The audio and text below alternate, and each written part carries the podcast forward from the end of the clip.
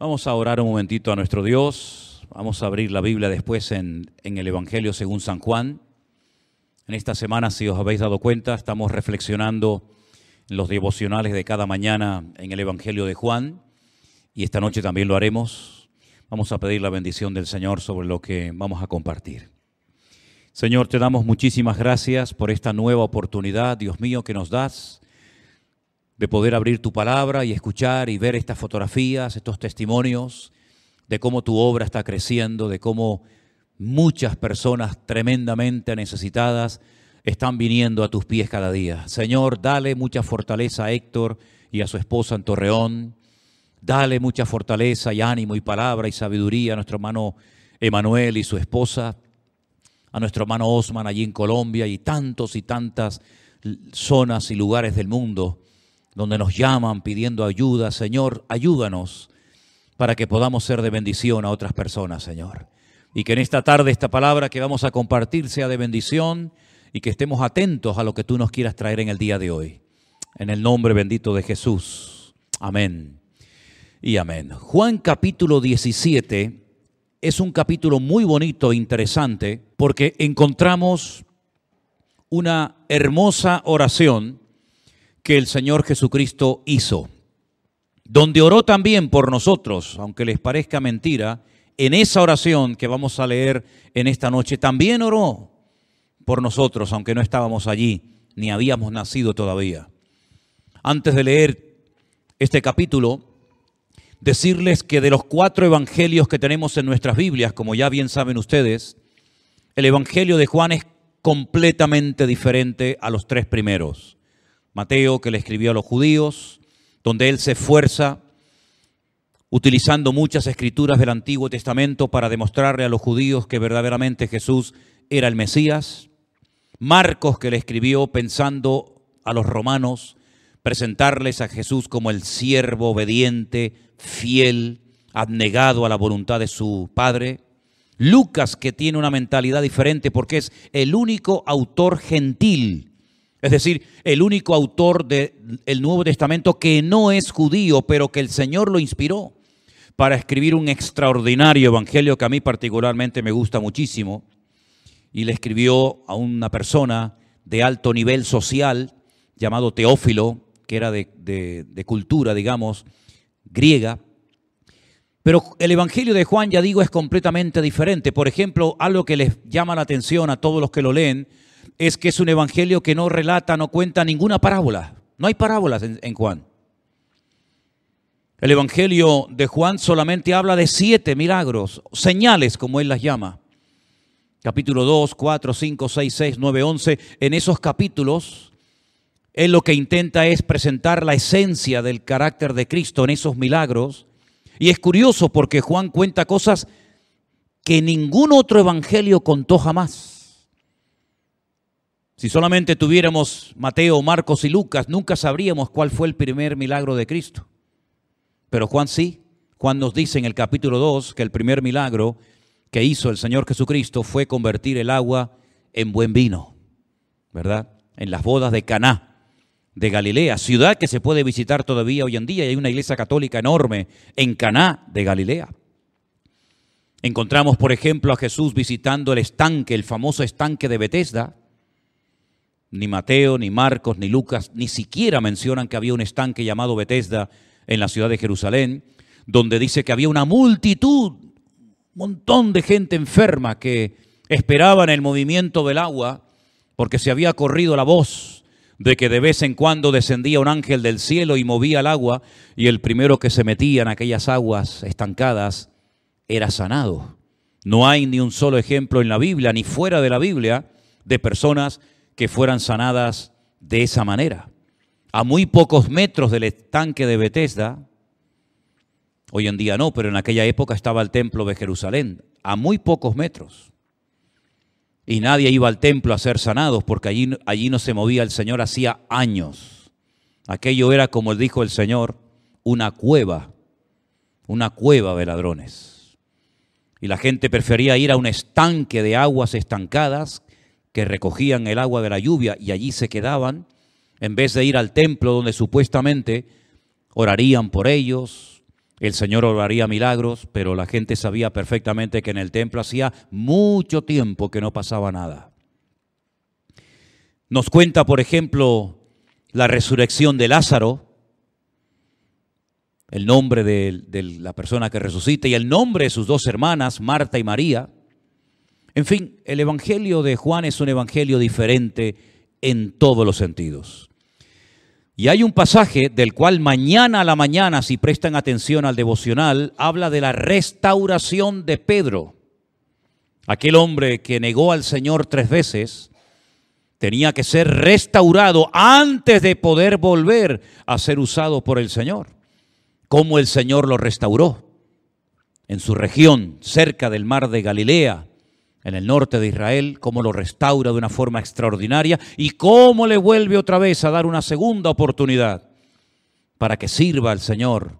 Y sabemos que lo hizo muy bien porque incluso dio hasta su vida por Cristo siendo crucificado. Pero en el capítulo 17 del Evangelio de Juan encontramos una oración que no aparece en ningún otro evangelio. Por eso es un capítulo muy importante y hay que tenerlo en cuenta. Y dice así la historia. Estas cosas habló Jesús y levantando los ojos al cielo, dijo, Padre, la hora ha llegado, glorifica a tu Hijo para que también tu Hijo te glorifique a ti. Como le has dado potestad sobre toda carne, para que dé vida eterna a todos los que le diste, y esta es la vida eterna, que te conozcan a ti, el único Dios verdadero y a Jesucristo a quien has enviado. Yo te he glorificado en la tierra, he acabado la obra que me diste que hiciese. Ahora pues, Padre, glorifícame tú al lado tuyo, con aquella gloria que tuve contigo antes que el mundo fuese. He manifestado tu nombre a los hombres que del mundo me diste. Tuyos eran me los diste y han guardado tu palabra. Ahora han conocido que todas las cosas que me has dado proceden de ti, porque las palabras que me diste les he dado, y ellos las recibieron y han conocido verdaderamente que salí de ti, y han creído que tú me enviaste. Yo ruego por ellos, no ruego por el mundo, sino por los que me diste, porque tuyos son. Y todo lo mío es tuyo y lo tuyo es mío, y he sido glorificado en ellos. Y ya no estoy en el mundo, mas estos están en el mundo, y yo voy a ti. Padre Santo, a los que me has dado, guárdalos en tu nombre para que sean uno, así como nosotros. Cuando yo estaba con ellos en el mundo, yo los guardaba en tu nombre. A los que me diste yo los guardé, y ninguno de ellos se perdió, sino el Hijo de perdición, para que la escritura se cumpliese. Pero ahora voy a ti y hablo esto en el mundo para que tengan mi gozo cumplido en sí mismos. Yo les he dado tu palabra y el mundo los aborreció porque no son del mundo como tampoco yo soy del mundo. No ruego que los quites del mundo, sino que los guardes del mal. No son del mundo como tampoco yo soy del mundo. Santifícalos en tu verdad. Tu palabra es verdad. Como tú me enviaste al mundo, así yo los envío al mundo. Y por ellos yo me santifico a mí mismo, para que también ellos sean santificados en la verdad. Mas no ruego solamente por estos, sino también por los que han de creer en mí por la palabra de ellos, para que todos sean uno, como tú, oh Padre, en mí y yo en ti, que también ellos sean uno en nosotros, para que el mundo crea que tú me enviaste. La gloria que me diste yo les he dado, para que sean uno, así como nosotros somos uno. Yo en ellos y tú en mí, para que sean perfectos en unidad, para que el mundo conozca que tú me enviaste y que los has amado a ellos como también a mí me has amado. Padre, aquellos que me has dado, quiero que donde yo estoy también ellos estén conmigo para que vean mi gloria que me has dado, porque me has amado desde antes de la fundación del mundo. Padre justo, el mundo no te ha conocido, pero yo te he conocido, y estos han conocido que tú me enviaste. y les he dado a conocer tu nombre y lo daré a conocer aún para que el amor con que me has amado esté en ellos y yo en ellos. ¿Cuántos dicen amén? Qué tremenda oración, ¿eh? Los términos que utiliza a la hora de dirigirse a su Padre. Padre Santo, Padre Justo, ¿verdad? Y hay algo que destaca, hay varias cosas que destacan en esta oración. Lo primero, la comunión tremenda del Hijo con su Padre. Segundo, la eternidad del Hijo. Dice, tuve esta gloria desde antes de la fundación del mundo. Y tú me has amado desde antes de que el mundo existiera. Vemos cómo el verbo, el Hijo, el Señor Jesucristo, ya era antes de la, de la fundación del mundo, antes de Génesis 1.1, antes de que Dios creara a Adán y a Eva y a los animales y a las plantas, etcétera, etcétera, ya estaba allí Él, ¿verdad? Creando también juntamente con el Padre. Es decir, que si hay alguien que pone en tela de juicio o cuestiona o duda la eternidad del Hijo de Dios, es que conoce muy poco o nada de la Biblia. Porque el Hijo no comenzó a existir el día que nació en Belén de Judea, cuando nació de María, sino que Él ya tenía preexistencia, ya existía desde la eternidad con el Padre. No se había manifestado, salvo en algunas ocasiones, que sí lo hizo en el Antiguo Testamento, por ejemplo, hay un momento en el que el Señor Jesucristo, hablando con los judíos que presumían constante y permanentemente de que ellos eran hijos de Abraham, el Señor Jesucristo se les queda mirando y les dice, si ustedes verdaderamente fueran hijos de Abraham, se gozarían de verme, se gozarían de conocerme, porque Él vio mis días y se gozó. Abraham seguramente conversó con el Señor Jesucristo y hay pasajes donde parece que el que va a visitar a la tienda, a la carpa donde vivía el patriarca Abraham, fue nada más y nada menos que el Señor Jesucristo.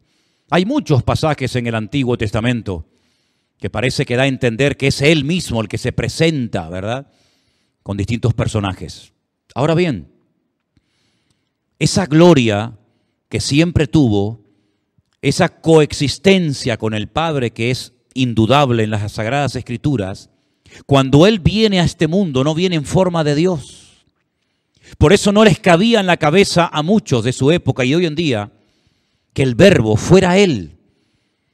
No les cabe en la cabeza que Dios se humanara, que Dios enviara a su Hijo unigénito al mundo con muchos títulos que nos hablan acerca de su esencia, de su persona, y uno de ellos, sin lugar a dudas, es el nombre Emmanuel, Immanuel, que significa Dios con nosotros, ¿verdad? Y algunos no entienden que el Señor Jesucristo es Dios y cuestionan, los primeros fueron, ¿verdad? Unas personas ya del siglo primero que cuestionaban que Él fuera Dios. No tenían problema en aceptar que, que Él era un hombre, pero sí tenía muchos problemas en aceptar y en confesar que él también era Dios. Y después un tal Arrio fue el que difundió esta herejía en, las iglesias. Y hoy en día sabemos que hay una secta muy conocida, que son los que mantienen, ¿verdad? Diciendo que Jesucristo no es Dios, pero nosotros no estamos de acuerdo con esa herejía, porque la Biblia dice que Jesucristo es Dios. Solamente Dios es eterno y Él enseña en la palabra que Él también es eterno. Y solamente Dios es omnipresente, es decir, que está en todas partes al mismo tiempo. Esa hermosa promesa que Él dio al final de su ministerio, antes de ascender a la gloria con el Padre nuevamente, cuando le dice a sus discípulos, promesa que es para todos y cada uno de nosotros, he aquí yo estoy con vosotros todos los días hasta el fin del mundo. Sabemos, y es muy interesante el estudio, de cómo los discípulos fueron a diferentes partes del mundo. Por ejemplo, dicen que los armenios conocieron el Evangelio a través de Bartolomé, un discípulo poco conocido, poco nombrado en la Biblia, pero él fue a Armenia y ellos conocieron el Evangelio a través de ese discípulo. Se cuenta que Tomás se fue a la India Pedro sabemos que también estuvo en Roma y en otras partes del mundo, y así cada uno de ellos fue por diferentes partes, ¿verdad? ¿Cómo podía estar el Señor al mismo tiempo con Tomás, con Pedro, con Santiago, con Pablo y con todos los hermanos a lo largo de la historia? Solamente Dios puede estar en todas partes al mismo tiempo. Por eso lo que Él dijo demuestra que Él es Dios. He aquí yo, primera persona del singular, yo estoy con vosotros todos los días hasta el fin del mundo. El único omnipresente es Dios, pero Él es Dios. Esa promesa que muchas veces algunos de ustedes o algunos cristianos mencionan cuando van a la cama a dormir. Señor, guárdame. Ya no hacemos aquella oración de cuatro esquinitas, ¿no? Ya no hacemos esas oraciones extrañas, ¿no? Sino que ahora muchos decimos, en paz me acostaré a sí mismo, ¿verdad? Pero hay otra que dice que el ángel de, de Jehová, el ángel del Señor, el enviado del Señor, acampa alrededor de los que le temen y los defiende. Si tú haces esa oración o, confiesas esa promesa en esta noche, Él estará contigo guardándote, pero también estará con el otro y con el otro y con miles y millones de hermanos al mismo tiempo, lo que nos demuestra la eternidad del enviado del Padre, lo que nos demuestra que Jesucristo también es Dios. Así que lo sabe todo, está en todas partes, pero también lo puede absolutamente todo. Cuando Él estuvo en este mundo y sobre todo en el Evangelio según San Juan, se demuestra que Él era capaz de cambiar agua en vino. Ningún hombre tiene esa capacidad.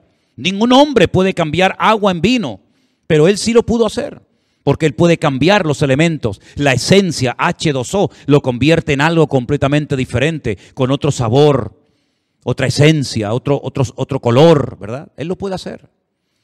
Lo mismo que hace una persona cuando viene arrepentida a sus pies. El Señor lo cambia, el Señor lo transforma. Porque ¿qué es más difícil o más fácil? ¿Transformar agua en vino o transformar un pecador en un santo y bendito Hijo de Dios? Para Él no hay nada imposible. Él podía perdonar pecados. Y los escribas y fariseos se llevaban las manos a la cabeza y casi casi entran en desesperación cuando le dijo, Hijo, a ti te digo, tus pecados te son perdonados. Y ellos que supuestamente conocían las escrituras, dijeron, ¿quién puede perdonar pecados sino solo Dios? Pues ahí tienen una prueba. Y con pocos panes y peces fue capaz de dar de comer a enormes multitudes y aún sobraba poder creativo, ¿verdad? Creaba, creaba, creaba y no se agotaba. ¿Quién puede resucitar los muertos? ¿Hay alguna persona, algún hombre que tenga esa capacidad? Solamente Dios es el autor de la vida y a quien le permita resucitar muertos, ¿verdad? Por lo tanto, vemos en el Evangelio según San Juan al Cristo perfecto, al Mesías completo, que no le falta ni le sobra de nada, que no es un profeta cualquiera, aunque hizo funciones proféticas. En, algunos momentos dio profecías tremendas. Por ejemplo, en Juan no, aparecen, pero hay dos capítulos en Mateo 24 y en Lucas 21, por si tanto mando nota, donde él da unas palabras proféticas impresionantes. Palabras proféticas que parte de lo que profetizó se cumplió. Cuando dijo, ¿veis todo esto? No quedará piedra sobre piedra que no sea destruida. Y se cumplió. En el año 70 después de Cristo, los romanos entraron y despedazaron, destruyeron el templo, molieron las piedras, creyendo que habían ocultado el oro dentro de las piedras los judíos, ¿verdad? Y vemos que esa palabra de doble cumplimiento también se ha seguido cumpliendo y se va a seguir cumpliendo en los últimos tiempos. Hizo funciones proféticas, claro que sí, pero era mucho más que un profeta fue utilizado de una forma extraordinaria y cuando contaba y decía ciertas cosas la gente se quedaba con la boca abierta. Cuando, por ejemplo, le dice a Natanael, he aquí un verdadero israelita, en el cual no hay engaño. Era la primera vez que se encontraban, era la primera vez que se veían, que se cruzaban la vista. Y Natanael le dice, ¿de qué me conoces tú a mí? Si nunca previamente nos habíamos visto. Y el Señor le dijo, yo te vi a ti cuando estabas debajo de la higuera. Y Natanael lo rompió porque se dio cuenta de que ante los ojos del eterno Dios nada se puede ocultar, ¿verdad?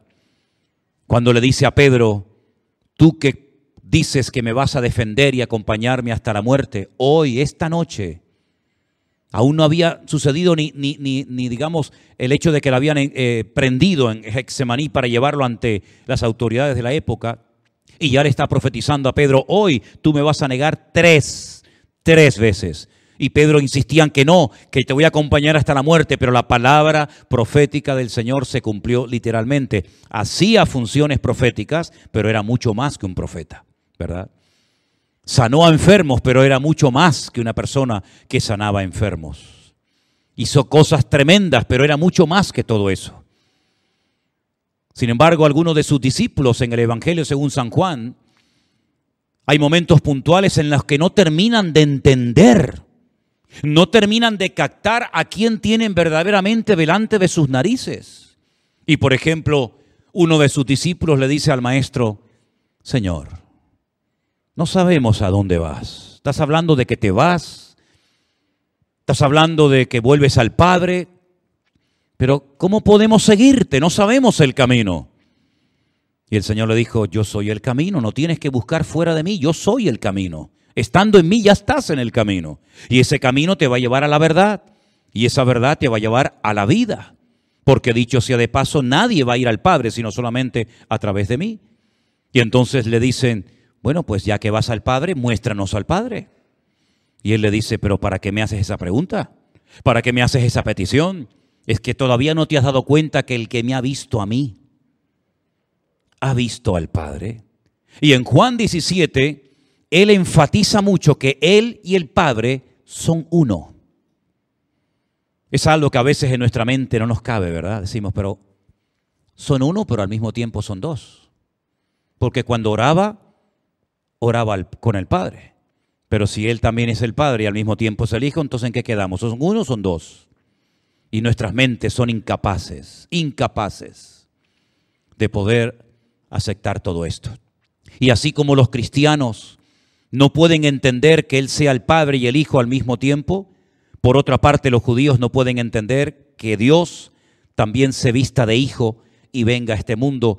Y un extremo que no entiende que ese uno se puede manifestar de diferentes maneras, ni los otros entienden que este que se manifiesta de múltiples formas y maneras, al mismo tiempo sea uno junto con el Padre, y son cosas que solamente en la eternidad y en la presencia de Dios vamos a poder comprender en su totalidad.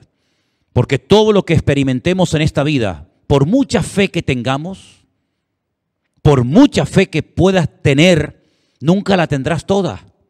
Por mucha paciencia que logres tener, yo creo que hoy tenemos más paciencia que el año pasado, ¿sí o no? Nunca podremos tener toda la paciencia. Y por mucho conocimiento que desarrollemos, nunca vamos a entenderlo todo. Bueno, ya lo dijo el mismo apóstol Pablo, ahora vemos por espejo oscuramente. Ahora conocemos en parte, ¿verdad? Mas cuando venga lo perfecto, cuando Él venga, entonces entenderemos todas las cosas. Y ya no tendremos una parte de la revelación o de la información, sino que ya entraremos en el todo de Dios y comenzaremos a entender cosas que durante años y años y años los teólogos han estado estudiando y no han llegado todavía a una explicación clara de, este texto, de esta palabra o de aquel término. Y estamos en un proceso de aprendizaje. Y los discípulos no entendían muchas cosas que el Señor les enseñaba. Incluso les llegó a decir en una ocasión, si yo les he hablado a ustedes en términos terrenales y no me entienden, ¿cómo sería si os hablara en términos celestiales? No se enterarían de nada. Pero hay momentos en los que el Señor en fe dice, yo os enseño esto para que cuando suceda os acordéis que yo ya os lo había dicho. Y hay momentos puntuales en, en, la vida de los discípulos en los que dicen que cuando ocurrían ciertas y determinadas cosas se dieron cuenta y entendieron de qué les estaba hablando el Señor. Cuando, por ejemplo, Él dice destruir este, este templo y en tres días lo reconstruyo, dijeron, Señor, han tardado un montón de años en construir este edificio y tú dices que en tres días lo levantas. Y cuando Él resucitó de los muertos, dice que entendieron, ah, no nos hablaba del templo de Jerusalén, no nos hablaba de un templo de piedra, sino nos hablaba del templo de su cuerpo. Y esa enseñanza, esa palabra, esa terminología la utiliza Pablo y cuando escribe a los Corintios le dice, quiero que ahora sepáis, no quiero que ignoréis que vuestros cuerpos son el templo del Espíritu Santo de Dios, el cual mora en vosotros. ¿Cuántos dicen amén? El Señor Jesucristo oró no solamente por ellos, sino oró por los que iban a creer en el futuro a través de ellos. Nosotros somos en cierto sentido el resultado del ministerio largo y extenso de aquellos hombres, de aquellas personas que muchos de ellos terminaron dando su vida por la causa del Evangelio. Mucha sangre se ha derramado, hermanos, a lo largo de la historia.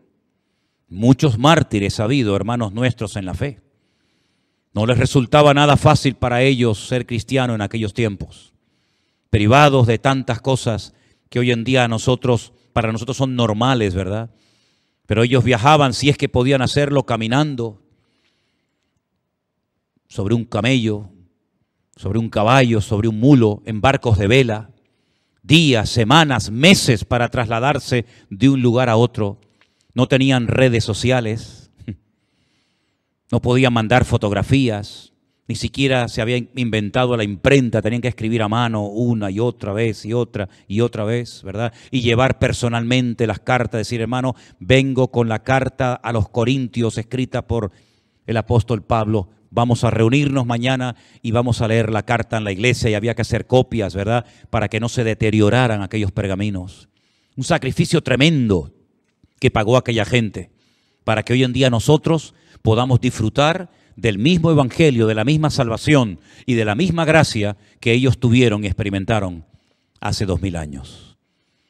Cuando el domingo estuvo este hermano del ministerio Puertas Abiertas, que nos daba una explicación, una información acerca de, cómo hay hermanos en este momento nuestros, ¿verdad?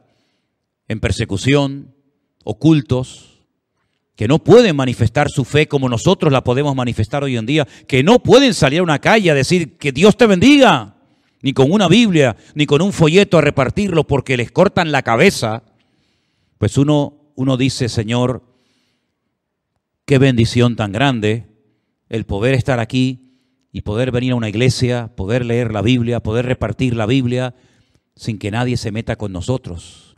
Que a la larga, cuando uno se pone a meditar objetiva y fríamente en esto, uno dice, ¿serán más bendecidos ellos que nosotros aquí? Porque nosotros a veces cuando hace frío nos preguntamos, voy a la iglesia hoy con el frío que hace, fíjate tú en Canarias, fíjate tú. Si viviéramos en Groenlandia, en Alaska, en Islandia, ¿no? O cuando hace mucho calor, ay, que hoy hay mucho viento, me duele un poquito la cabeza. Y tantas cosas que tenemos que son normales, ¿verdad? Tener unas cámaras, un equipo de sonido, tener canales donde te pueden ver miles y miles de personas. Yo, me, yo, no salgo de mi asombro cuando veo a los pocos días devocional que lo hago en mi casa, sin prácticamente hacer ningún esfuerzo sobrehumano, que a los pocos días 70, 80, 90 mil y hasta 100 mil personas hayan visto eso que tú haces en la sala, en la oficina de tu casa, es increíble. ¿Cuántos kilómetros tenían que hacer aquellos hombres para que mil, diez mil, veinte mil, cincuenta mil personas pudieran escuchar el Evangelio? ¿Verdad?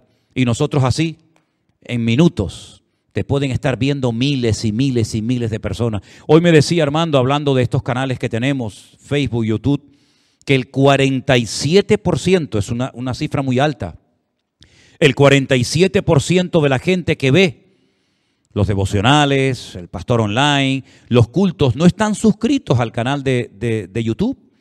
Es decir, ahora somos más de medio millón de personas ahí inscritas, pero el 47%, casi la mitad, de las personas que siguen lo que retransmitimos no están suscritas. Así que estamos hablando más de un millón y pico de personas que están ahí.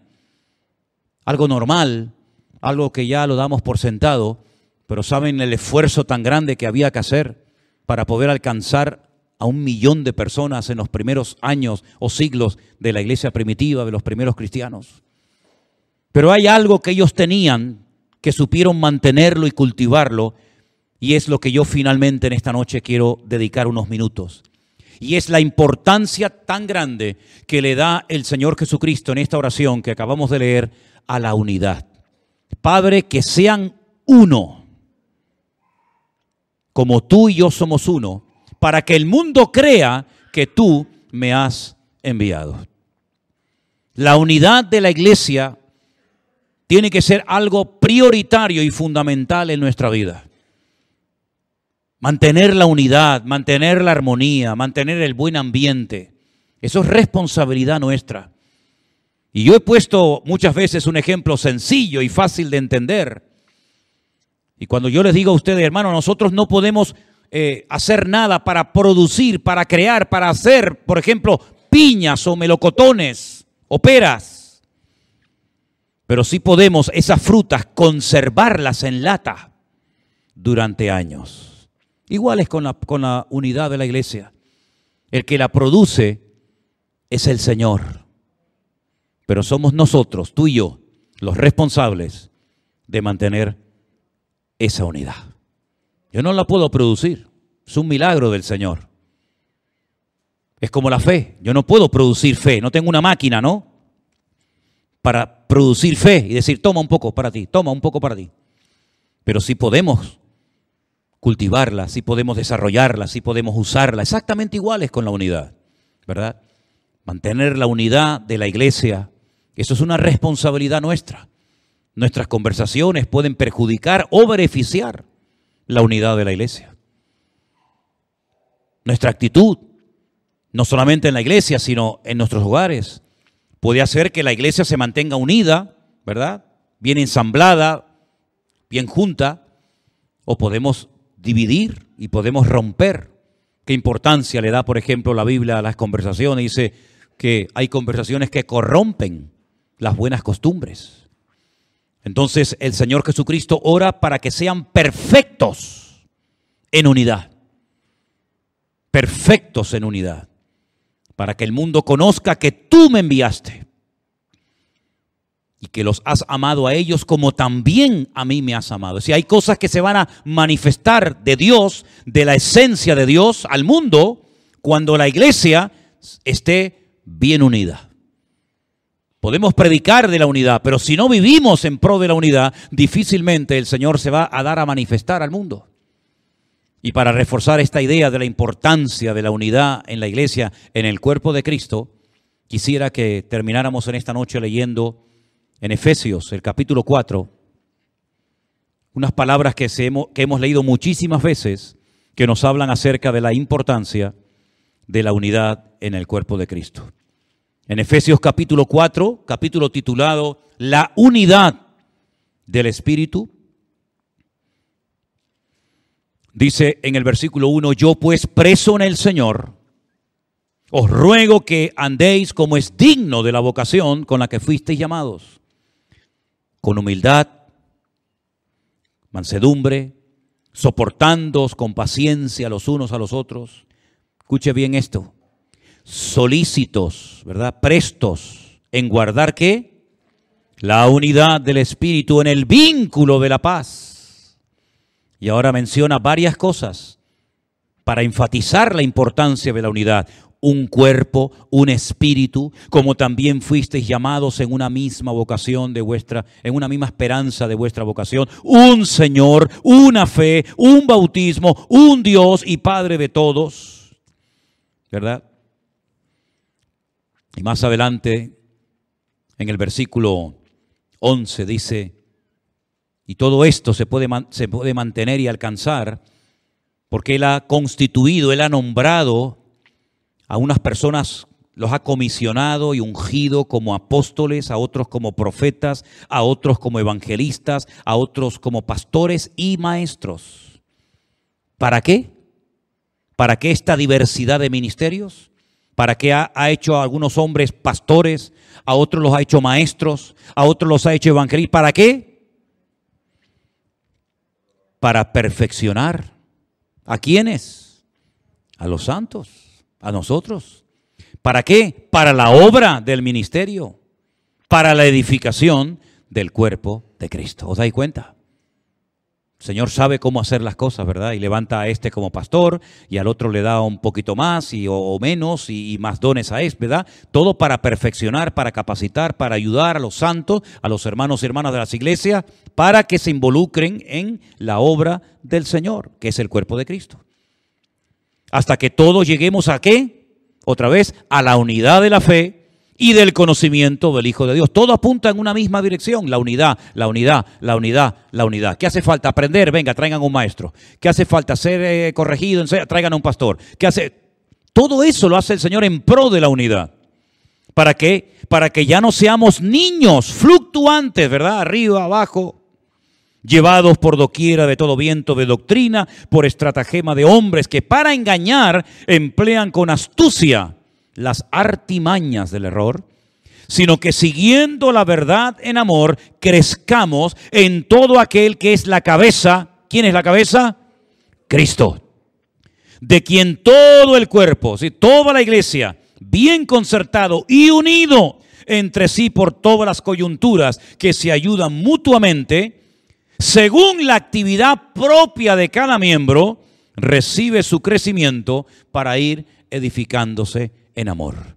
Todos, Juan, Pedro, Santiago, Pablo, todos captaron la importancia de la oración de Cristo en Juan 17. La unidad, la unidad, la unidad. Esa unidad que vimos en el Padre y en el Hijo, que Él nos la enseñó y nos la transmitió a nosotros, es la unidad que tenemos ahora que transmitirle a los que se vayan convirtiendo para que entiendan que no es una opción, sino que es un mandato.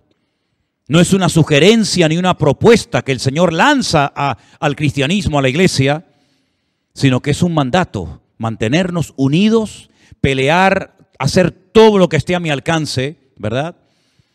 Para mantener la unidad del cuerpo de Cristo, para que definitivamente el mundo vea que aunque se está cayendo a pedazos el mundo, en la casa de Dios, en la iglesia del Señor, hay unidad y presencia del Señor. ¿Cuántos dicen amén? Hermanos, este es nuestro, nuestro trabajo, nuestra función, nuestra meta, nuestro objetivo. Hay mucho trabajo que realizar, pero gracias al Señor, con su ayuda, alcanzaremos el objetivo y cumpliremos con la petición de Cristo.